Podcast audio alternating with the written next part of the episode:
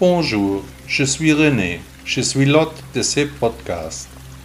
Il y a près de 40 ans, j'étais dans le temple Shaolin en Chine. J'ai vécu de nombreuses années, appris les arts martiaux et le bouddhisme. Aujourd'hui, je transmets les enseignements de Bouddha selon mes idées. Profitez de l'épisode d'aujourd'hui. La pensée nous tue. Nous passons nos journées à penser. Les pensées succèdent aux pensées, les soucis succèdent aux soucis, les peurs peuvent littéralement nous ronger. L'évolution a attribué une fonction importante à la peur, dans des situations dangereuses, les peurs peuvent guider nos actions, nous devenons plus prudents, la peur nous prépare au danger. Cependant, notre imagination est capable de visualiser des dangers qui n'existent pas, qui sont hypothétiques, notre ego se fait alors tout seul, conçoit des fantasmes qui ne se produiront jamais ainsi dans la réalité. Nous devons apprendre à distinguer les menaces réelles des dangers non réels. Dans notre tête, nous distinguons à peine les dangers réels des dangers hypothétiques, non seulement nous pouvons imaginer le bonheur ou la terreur, mais nous ressentons même ces EMOTIONS, notre pensée a des pouvoirs incroyables. La pensée d'un mauvais événement qui pourrait se produire peut déclencher en nous de mauvais sentiments. L'évolution a fait ici une erreur. Les soucis et les peurs ne font qu'empirer les situations de vie si elles sont basées sur des dangers qui ne sont pas réels. Qu'est-ce qui est réel? Qu'est-ce qui est hypothétique? Les craintes sont-elles réelles? Nous préservent-elles d'un danger? Ou les soucis sont-ils seulement imaginaires?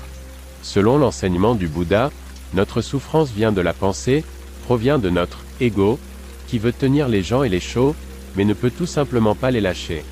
Or, nous ne pouvons rien tenir, tout est éphémère, chaque personne, chaque être vivant et chaque objet se réduisent à de la poussière.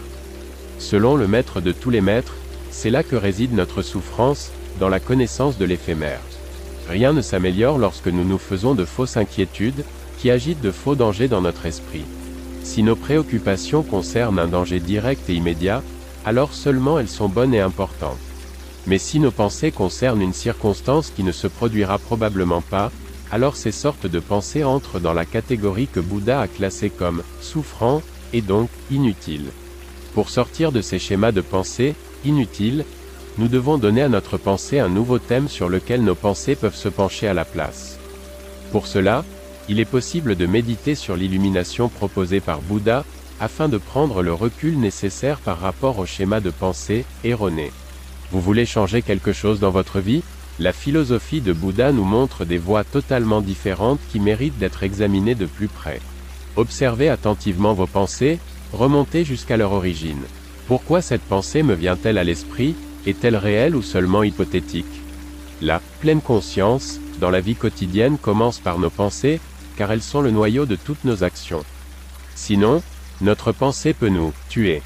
Il faut toujours se frayer un chemin à travers les petites pensées qui nous énervent vers les grandes pensées qui nous renforcent. Dietrich Bonhoeffer, théologien luthérien 1906 à 1945. Merci beaucoup d'avoir écouté le blog de Bouddha. N'hésitez pas à visiter mon site web. À demain.